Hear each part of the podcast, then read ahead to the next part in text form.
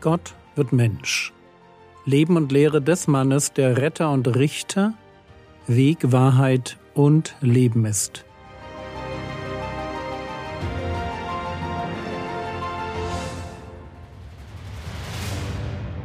Episode 356 Was den Menschen verunreinigt Teil 7 Von dem Herrn Jesus haben wir gelernt, Sünde fängt in Gedanken an böse Gedanken, die in uns entstehen, denen wir nachhängen und die sich in Form von bösen Worten und Taten bemerkbar machen.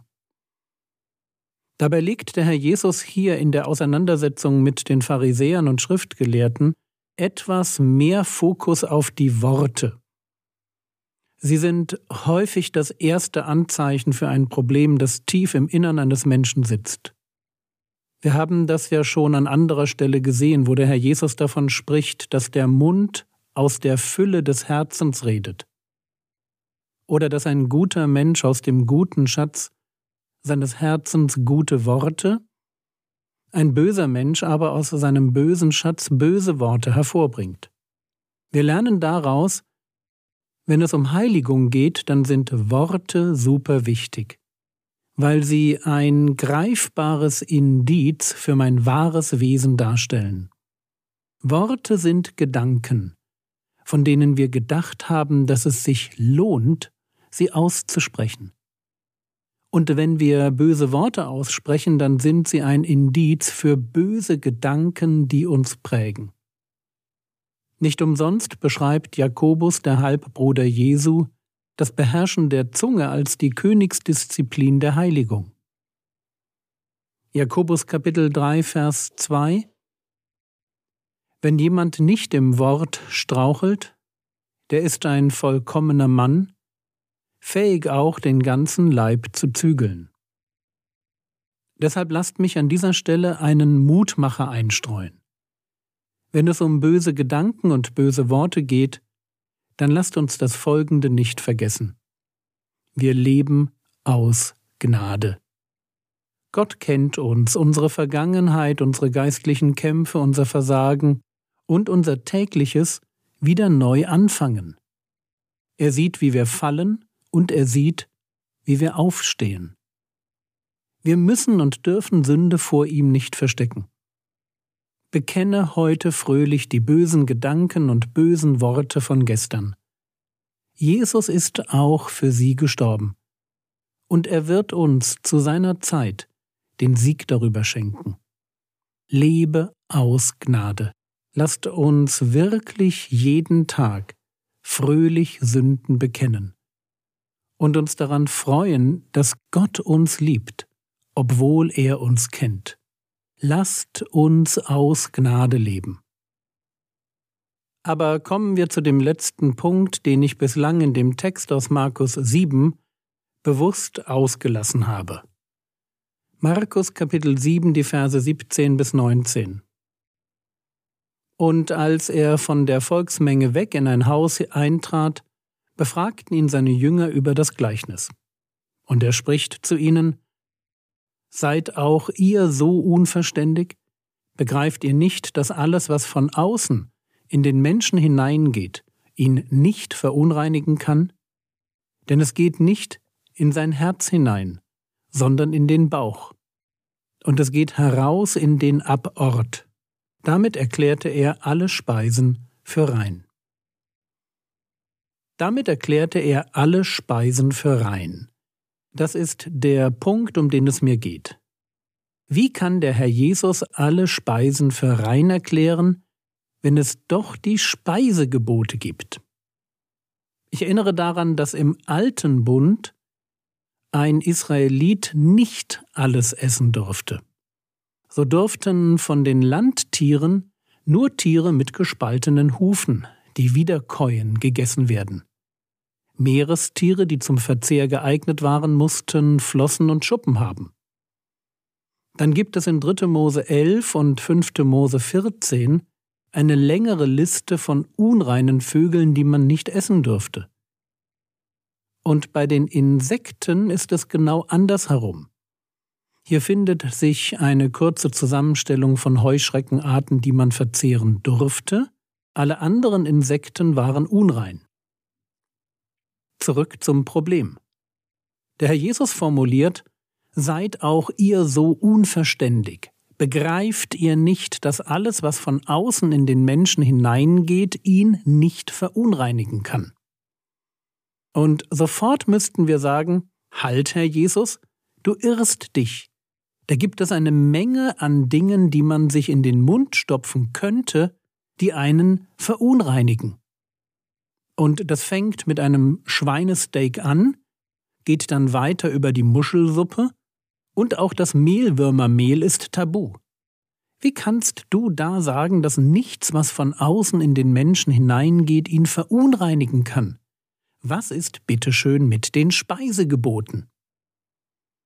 Und wir stoßen hier auf einen Sachverhalt, der uns schon beim Thema Sabbat beschäftigt hat. Ich erinnere an die Episoden 143 bis 145. Und weil diese Episoden schon ein Weilchen her sind, erkläre ich mein Denken zu dieser Thematik gern noch einmal.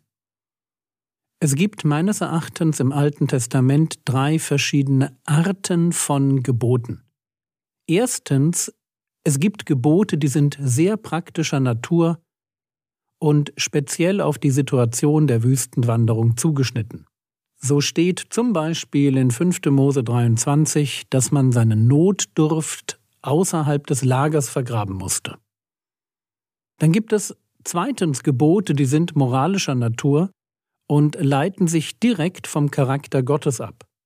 Solche Gebote sind Du sollst nicht Ehe brechen, du sollst nicht morden, du sollst nicht stehlen, seid heilig und so weiter. Und dann gibt es drittens Gebote, die betreffen den Gottesdienst, die Feiertage und das große Thema kultische Unreinheit. Wir haben es hier mit Dingen wie den Opfern, dem Passafest, dem Sabbat oder eben den Speisegeboten zu tun. Von all diesen Geboten sagt der Herr Jesus ganz klar, Matthäus Kapitel 5, Vers 17 und 18 Meint nicht, dass ich gekommen sei, das Gesetz oder die Propheten aufzulösen? Ich bin nicht gekommen aufzulösen, sondern zu erfüllen. Denn wahrlich ich sage euch, bis der Himmel und die Erde vergehen, soll auch nicht ein Jota oder ein Strichlein von dem Gesetz vergehen, bis alles geschehen ist. Der Herr Jesus ist also nicht einer, der Gebote einfach beiseite schiebt und für ungültig erklärt. Was er aber tut, das ist etwas anderes. Er weist darauf hin, dass Gebote mehr sind als bloße Gesetze, die aus sich heraus irgendwie immer gelten. Sie sind dazu da, dass man sie erfüllt, also voll macht. Und sie haben ein Ablaufdatum, bis alles geschehen ist. Und so erfüllen sich die praktischen Gebote der Wüstenwanderung mit dem Einzug ins verheißene Land.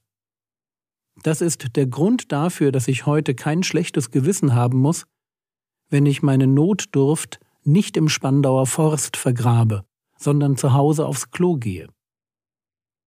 Die moralischen Gebote erfüllen sich durch die Predigt Jesu, weil der sie seinen Jüngern als Ausdruck des Liebesgebotes bestätigt. Und dann setzt Jesus sogar noch eins drauf, indem er Liebe durch seinen Tod am Kreuz neu definiert. Liebe ist absolute Hingabe. Paulus wird dieses Denken dann so zusammenfassen, die Liebe tut dem Nächsten nichts Böses. Die Erfüllung des Gesetzes ist also die Liebe. Römer 13, Vers 10. Und das kann er so sagen, weil vom Gesetz eben im neuen Bund nur dieser Liebesaspekt übrig bleibt. Deshalb übrig bleibt, weil die kultischen Gebote sich nämlich bereits dadurch erfüllen, dass Jesus als Messias mit seinem Predigtdienst beginnt. Diese kultischen Gebote sind prophetisch illustrative Hinweise auf den Dienst des Messias.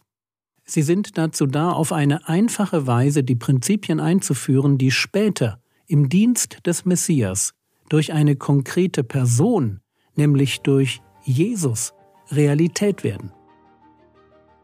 Mehr zu diesem ganzen Thema dann in der nächsten Episode.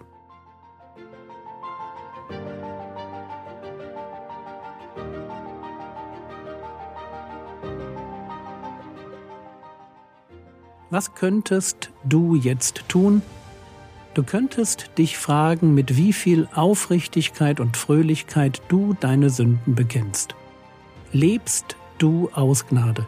Oder willst du Gott immer noch beeindrucken? Das war's für heute. Ein guter Tipp fürs Leben. Bete am Anfang der Woche einmal alle Termine der Woche durch. Und lerne Sprüche 16, Vers 3 auswendig. Der Herr segne dich, erfahre seine Gnade und lebe in seinem Frieden. Amen.